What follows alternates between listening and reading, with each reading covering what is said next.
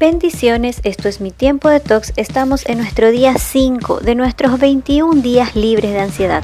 Y la palabra de Dios en el Salmo 52.8 nos dice, pero en cuanto a mí, siempre pongo mi confianza en el gran amor de Dios. Yo en su presencia cobro vida, como árbol de olivo cargado de frutos. Un árbol cargado de frutos es un árbol saludable que alcanzó su madurez y está cumpliendo el propósito para el cual fue diseñado. Pero también es un árbol que ha pasado por muchos otoños. Pudo ver su follaje caer. El fruto es el producto de un árbol que resistió el otoño, aferrándose a la primavera por venir. Así pasó el invierno y en el sufrir el despojo de su piel, cuando se vio reflejado en el arroyo limpio, no halló nada más de que jactarse excepto de la esperanza de la primavera.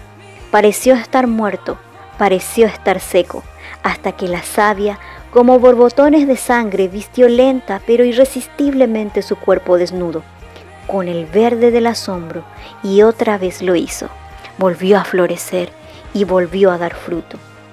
El, el árbol que dio fruto es aquel que resistió el invierno de la misma manera, en nuestra vida nosotros podremos ver el resultado de los frutos que hemos soportado en el invierno, en el invierno de la ansiedad, en el invierno de la soledad, en el invierno de la inseguridad.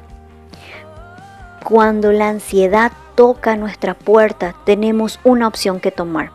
Dejar que nos controle o escoger creer en el poder de la palabra de Dios.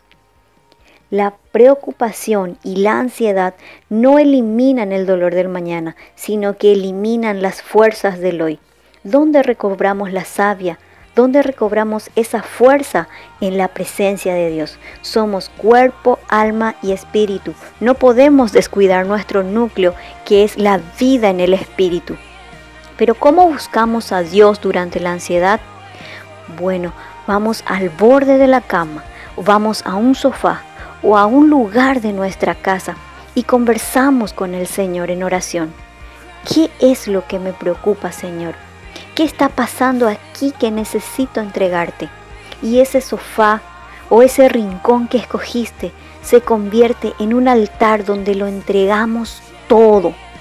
Quédate en silencio por un momento y déjate envolver por esa paz que sobrepasa todo entendimiento. Y recuerda la palabra de Dios en el Salmo 66.9. Nuestra vida está en sus manos. Él cuida que nuestros pies no tropiecen.